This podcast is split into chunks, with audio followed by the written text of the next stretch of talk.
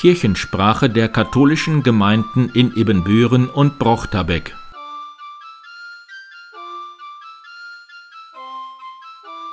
Herzlich willkommen zur 47. Episode der Kirchensprache am 14. November 2021. Mein Name ist Pastor Martin Weber. Agnes Niermann ist im Alter von 95 Jahren in Münster gestorben. Als Schwester von Clemens Niermann ist sie in Schermbeck geboren, wo sie am Samstag auch beerdigt worden ist. Nach ihrer Zeit als Pastoralreferentin im Bistum Hildesheim wohnte sie lange Zeit zusammen mit ihrem Bruder Clemens im Krankenhaus und hat unter anderem Gebetskreise angeboten.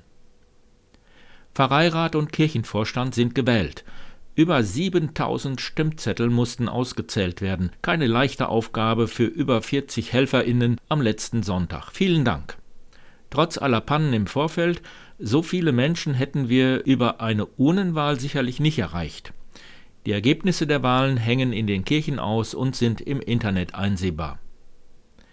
Die Aktion des Sozialdienstes katholischer Frauen Lebensmittel für die Tafel geht noch bis zum 3. Dezember. Bis dahin können Lebensmittel in allen Kirchen abgelegt werden.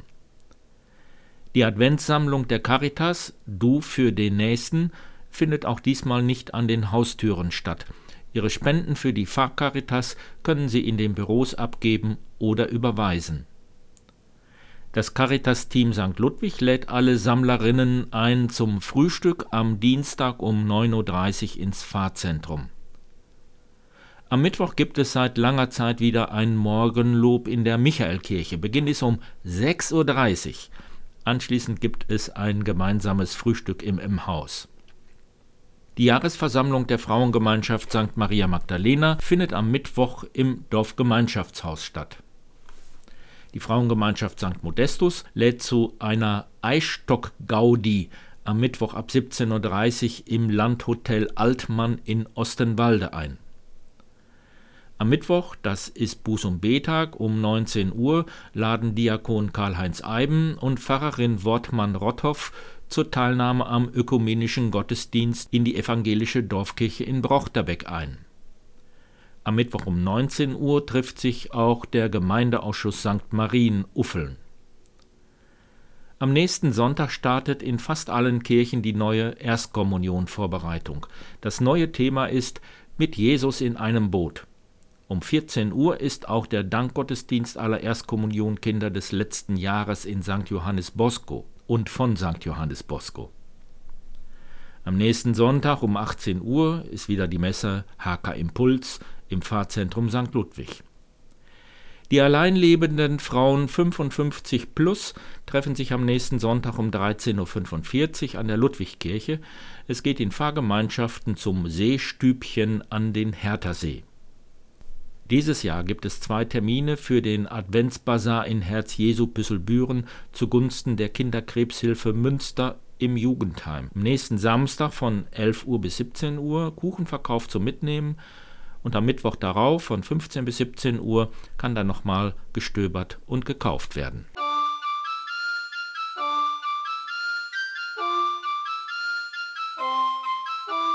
Aus St. Michael von Ottmar John. St. Michael trauert um Bernhard Krause. In seiner Sitzung am 4. November erinnerte der Gemeindeausschuss der Michaelgemeinde an den kürzlich verstorbenen Bernhard Krause. Über lange Zeit hat er das Leben der Michaelgemeinde mitgestaltet und geprägt. Viele Menschen haben sich von der von ihm fantasievoll gestalteten Krippe zur Weihnachtszeit und dem leeren Grab zu Ostern berühren lassen. Auf seine Initiative trafen sich Gemeindemitglieder regelmäßig Sonntagabends zum sogenannten Ü40-Gottesdienst, bis Corona diesen Abendimpulsen ein vorläufiges Ende setzte. Mit seiner Kompetenz als Architekt stand er der Gemeinde bei Fragen der Sanierung von Kirchengebäude, M-Haus, Jugendheim und Kindergarten mit Rat und Tat zur Verfügung. Er machte sich stark für den Erhalt der Michaelkirche.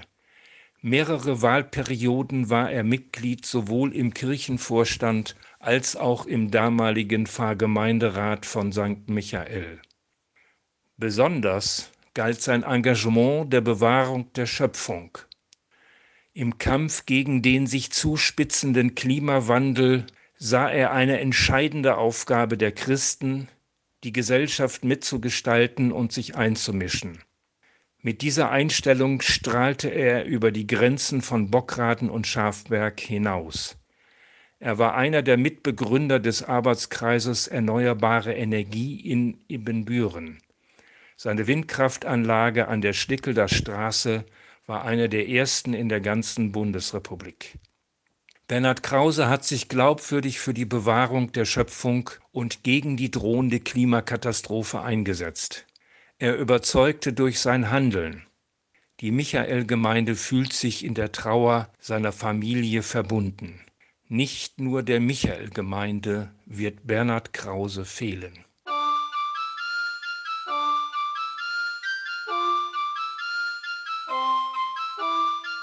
Lieder, Lyrik und Adventsleucht mit Oliver Fietz am Dienstag, den 23. November um 19 Uhr in der St. Mauritiuskirche.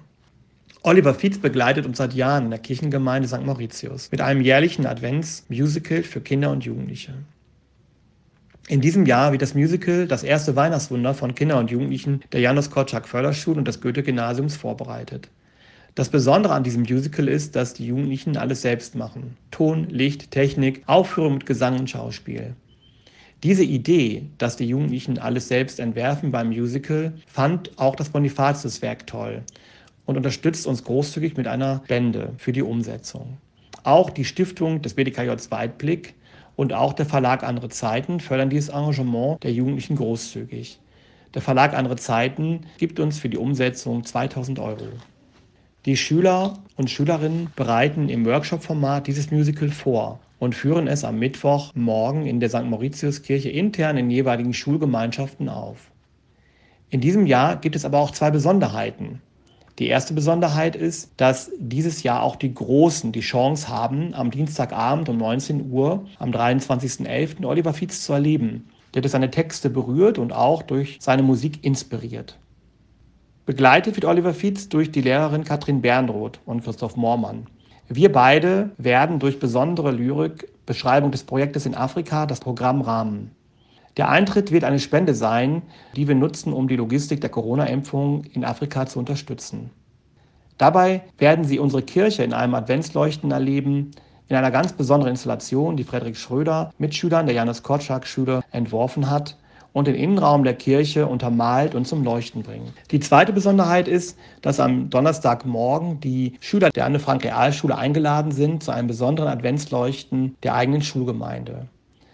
Dabei wird die Kirche voller Überraschungen stecken und der Raum atemberaubend zu erleben sein, in dem das Licht und die Videotechnik überraschend für die Schüler und Schülerinnen vorbereitet werden. Christoph Mormann, Schul- und Jugendseelsorger in den Büren. Liebe ist dir nah, lässt dich sicher nie im Stich. Wie ein Flügel legt sie sich um dich, was auch immer dir geschah. Gottes Liebe ist dir nah. Wie ein Flügel legt sie sich um dich was auch immer dir geschah. Gottes Liebe ist dir nah. Wie ein Flügel legt sie sich um dich, was auch immer dir geschah. Gottes Liebe ist dir nah. Eine kurze Rückmeldung von Pater Reinhold Becker aus Trier. Mir geht es im Augenblick zwar gut, aber ich lasse mich, wenn wir zum Speisesaal gehen, lasse mich im Rollstuhl fahren. Bin noch zu schwach, um so eine Strecke allein zu gehen. Im Rollator mache ich kürzere Strecken schon, aber Saal ist mir zu weit. Dann im Rollstuhl. Mit vielen Grüßen an alle anderen. Tschüss.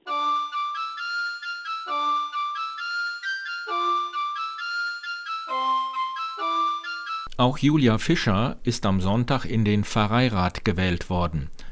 Sie gehört zum Autorenteam von Kirche im WDR und macht regelmäßig für 1 Live katholische Beiträge. Kirche in 1 Live. Ich bin eine richtige Liebefrau. Ich genieße mein Leben in vollen Zügen und mache eher selten Abstriche. Und manchmal frage ich mich, was von mir übrig bleibt, wenn ich mal abtrete, beziehungsweise ob ich sowas wie eine Pflicht habe, etwas von mir übrig zu lassen, wenn es soweit ist. Geld oder irgendwas anderes Wertvolles. Meine Oma hat immer gesagt, lieber mit warmen Händen geben. Das finde ich richtig gut. Lebefrau sein heißt ja nicht nur an mich denken, nichts abgeben oder nicht an andere zu denken. Ich gebe gerne. Ich meine jetzt nicht nur Geld, ich lade gerne Freunde zum Feiern ein. Bei mir im Haus ist immer ein Platz zum Übernachten frei und ich reiß auch gern mal einen Witz auf meine Kosten, um Leute zum Lachen zu bringen. Ich finde den Gedanken schön, dass es das ist, was von mir bleibt und nicht meine 12,50 Euro auf dem Girokonto. Julia Fischer, Köln. Ein Beitrag der katholischen Kirche. 1 Live. 70 Jahre St. Barbara Kirche erinnert sich Hermann Poggemann. Das ist ein Grund, sich zu erinnern und einen Blick auf die Anfänge und die Entwicklung zu werfen. Als damals Elfjähriger habe ich von den Anfängen so einiges mitbekommen, da mein Vater zu der Gruppe Männer gehörte, die sich unter der Leitung von Pfarrektor Pricking aktiv um den Kirchbau gekümmert haben. 1950-51, fünf Jahre nach Kriegsende, war die Zeit alles andere als rosig. Vom Wohlstand war wirklich nicht zu sprechen. Es war also schon mutig, ein solches Unterfangen anzugehen. Auf dem Dickenberg gab es zu der Zeit ca. 120, 130 Familien, davon etwa die Hälfte katholisch. Die ursprüngliche Idee, eine Kirche für Püsselbüren und Dickenberg scheiterte am Gezerre um den Standort. Dieses wurde durch die Entscheidung des Bischofs Keller mit der Verfügung, dann gibt es eben zwei Kirchen beendet. Die Freude war groß, aber die ursprünglichen Voraussetzungen hatten sich dadurch grundlegend geändert. Man musste jetzt einen Kirchbau allein stemmen. Die finanziellen Rahmenbedingungen waren begrenzt, denn die Bevölkerung des Dickenbergs bestand aus Arbeitern, die ihren Lebensunterhalt in Zeche, Steinbruch und Klinkerwerke verdienten. Es gab vier Landwirte, große Sponsoren waren weit und breit nicht in Sicht. Aber man ging zu Werke. Grundstücke wurden gefunden, Pläne entworfen und Geld gesammelt. Dazu zogen die Männer von Haus zu Haus, um Spenden und langfristige Spendenzusagen zu erbitten. Und es musste angepackt werden. Das Baugelände wurde hergerichtet, das schwere Gerät für die umfangreichen Erdbewegungen waren Spitzhacke, Pannenschippe, Schiebkarre und Muskelkraft. Beim Bau wurden Mörtel und Steine von Hand befördert. Aber jeder fühlte sich verpflichtet.